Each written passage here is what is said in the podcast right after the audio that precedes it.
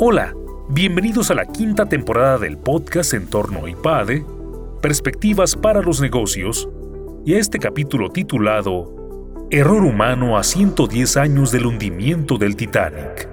Los errores en las organizaciones pueden marcar el rumbo de las mismas.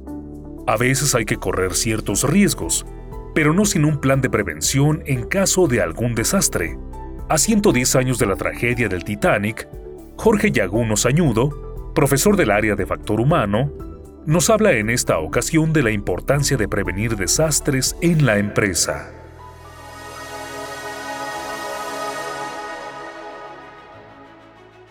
Vengo a hablarles ahora del Titanic. Se cumplen ahora 110 años de la tragedia. Está en la mente de todos, pues por las películas, por lo mediático que ha sido el evento y además sin duda por el impacto que tuvo en general en la navegación y en otros medios. Es importante mencionar, el Titanic no fue la tragedia más grande en términos de pérdida de vidas humanas. Hubo otros hundimientos más terribles durante la Segunda Guerra Mundial y demás, con muchas mayores número de víctimas. Tampoco fue como en, en ese sentido la pérdida más aparatosa. También, insisto, con la guerra hubo, hubo también hundimientos que en este caso pues, rivalizarían. Pero el Titanic es en cierta forma un ícono. El Titanic es un gran ejemplo de todos los errores que pudieron cometer para una organización. ¿Cómo podemos llevarnos ese aprendizaje nosotros? Desde puntos de vista como que no está el proceso de manejo de todos los recursos no estaba bien especificado. Y cosas tan tontas como que no les dieron binoculares a los vigías. Porque los binoculares eran muy hermosos, estaban recubiertos de un latón dorado muy bonito. Y se los dieron a los oficiales que estaban en las cenas con los pasajeros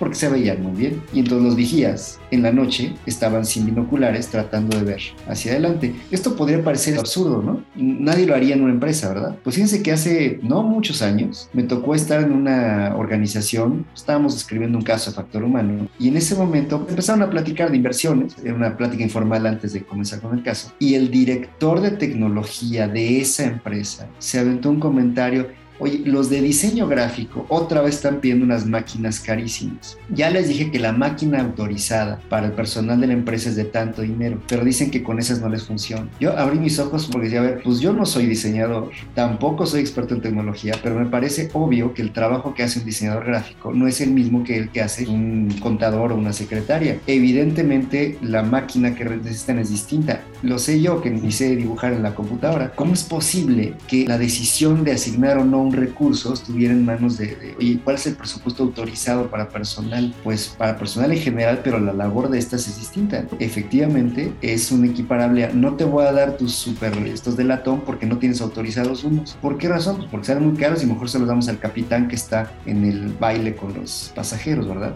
Tenían experiencia en barcos de vela, de madera, donde el impulso es delantero. Y en cambio, el Titanic era de estos primeros grandes navíos hechos de metal, muy pesados y donde el impulso es trasero y parece una tontería, pero como tienes que de emergencia tratar de detener una nave que va a gran velocidad y que pesa tantos miles de toneladas, en un barco las instrucciones y lo que hay que hacer es distinto que lo que haces en un barco de vela con respecto a un barco de metal. Efectivamente, las acciones que realizaron los marineros eran correctas si el barco hubiera sido de madera y de vela, porque hubiera deslizado de manera diferente y hubiera evadido al, iceberg. Pero al hacerlo con un barco tan pesado, lo que provocaron es que hiciera un efecto semejante a derrapar sobre el agua y entonces lo que acabó pasando es que pues, el iceberg lo rebanó por el costado. Otra vez, de estos errores, insisto, peculiares porque la maniobra, si hubiera sido un barco diferente, era correcta. Estaban entrenados para reaccionar de una cierta forma y los conocimientos que tenían no aplicaban en el contexto nuevo. Yo podría pensar, oye, ¿qué no los capacitaron? Es que no había escuelas para entrenarte en barcos de metal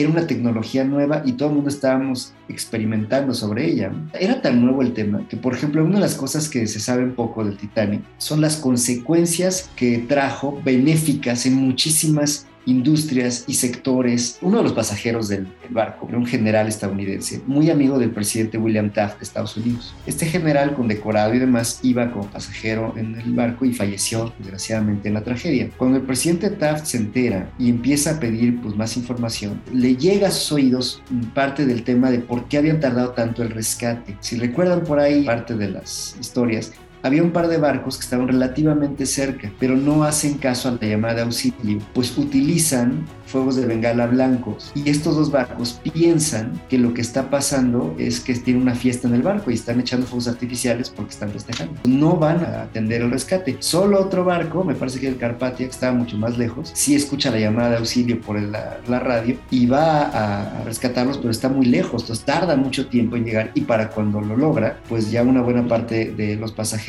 han perecido congelados. Cuando se entera William Taft de esto y pregunta por qué no reaccionaron, cómo se pudieron confundir. Se entera también de que no existía en la navegación hasta ese momento una señal de auxilio. El famoso SOS que todo el mundo conocemos no existía, no lo habían inventado, no se ha desarrollado. Es gracias al Titanic que el presidente Taft pide que se genere un protocolo de emergencia que sea estándar y que se aplique en todos los barcos de ahí en adelante. Y esto pronto toma tracción y lo adoptan también barcos europeos y eventualmente se convierte ya en una señal en todo el mundo. Otro de los pasajeros, muy famosos, era el señor Jacob Astor, que en ese momento era el hombre más rico del mundo. Este señor, pues era dueño de varias tiendas departamentales, una muy grande en Nueva York, enorme, y desgraciadamente ya estaba en uno de los buques salvavidas, pero decide cederle su lugar a una dama, se baja del barco salvavidas, se sube al Titanic de nuevo y pues perece en el Titanic. Su hijo organiza un patrón de búsqueda para tratar de recuperar el cuerpo de su padre. Tampoco existían protocolos estandarizados de cómo buscar víctimas en un desastre marino no existían. Simplemente cuando había pasado estas cosas, pues había que esperar a que la marea pudiera traer algunos de los restos del barco y,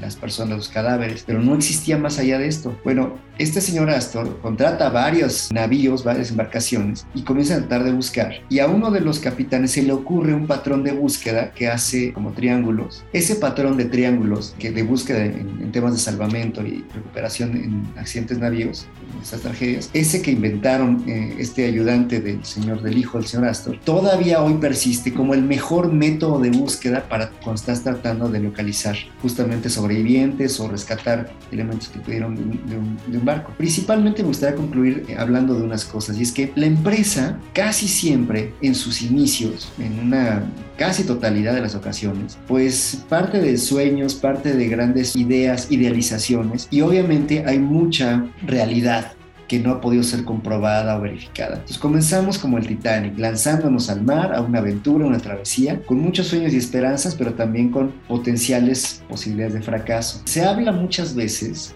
cuando se habla del Titanic, se le quiere describir como una tormenta perfecta, porque era una noche muy calmada, no había viento. El problema de que no haya viento es que entonces no hay oleaje y el oleaje rompiendo contra la base del iceberg hubiera permitido verlo en esa noche. Pero como no había oleaje, pues eh, era prácticamente imposible. Había que tratar de utilizar binoculares, pues estar muy atento, era muy fácil no distinguir el obstáculo, que por tratar de llegar más allá de tiempo, por tratar de adelantar un día, pues iban arriba de la velocidad estipulada. La maniobra que ya comenté y que pues provocó que se inundaran todos los compartimientos justamente anti-hundimiento. Parece ser que si lo hubieran embestido de frente, probablemente el barco se hubiera salvado. Se hubiera perdido el compartimento anti-hundimiento de la parte frontal, pero hubieran sobrevivido los demás y el barco hubiera podido flotar. Pero cuando se rasga a nivel costado, pues ya está sin ¿Cuál es el problema de pensar en una tormenta perfecta? Que entonces le atribuimos a la tragedia un carácter fortuito, casi pues, natural. Era imposible predecirlo, era muy difícil que hubiera un iceberg flotando a esas alturas. Sin embargo, había habido cinco avistamientos previos en las semanas este, anteriores y pues sabían que había iceberg en la ruta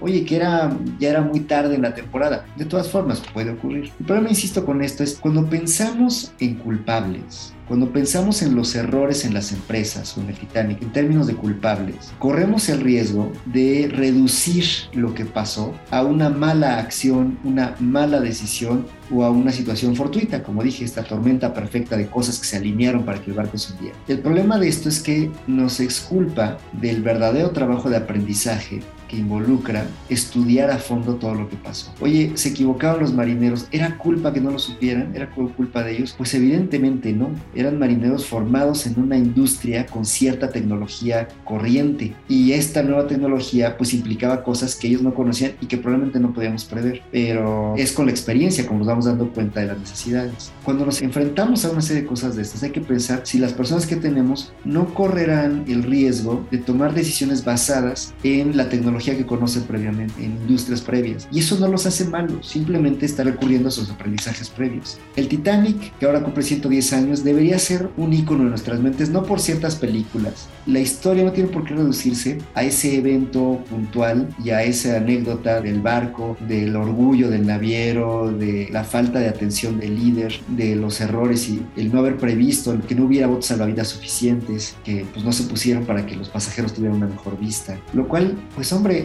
si es encomiable lograr que tu cliente esté a gusto, pero no a costa de ponerlo en riesgo. Esto no se veía porque se pensaba de verdad que era imposible que se hundieran estos barcos. Hoy por hoy hay quien atisba pues siempre en el horizonte nubarrón. Más que decir que algo es posible o imposible, hay que prepararnos por si puede pasar lo que consideramos improbable. Y en este sentido, acuérdate que la libertad implica flexibilidad. Sí, la libertad es fuente de errores, pero los errores y la creatividad fluyen de las mismas áreas en el cerebro humano. Entonces, ¿quieres creatividad? Pues entonces tienes que asumir que tendrás que desayunártela con sus dosis de error. El error es una gran forma de probar el entrenamiento de las personas, la resistencia de tus sistemas y las posibilidades de afrontar cosas nuevas. Más que temerle al error y más que castigar a los culpables o más que echar la culpa a la naturaleza, busquemos el error como una oportunidad de ver si tenemos que mejorar en estos tres elementos, en el entrenamiento de mis personas, en el fortalecimiento de mis sistemas o en la manera en la cual estoy recogiendo ideas y enfrentarme con ello al futuro. Muchas gracias.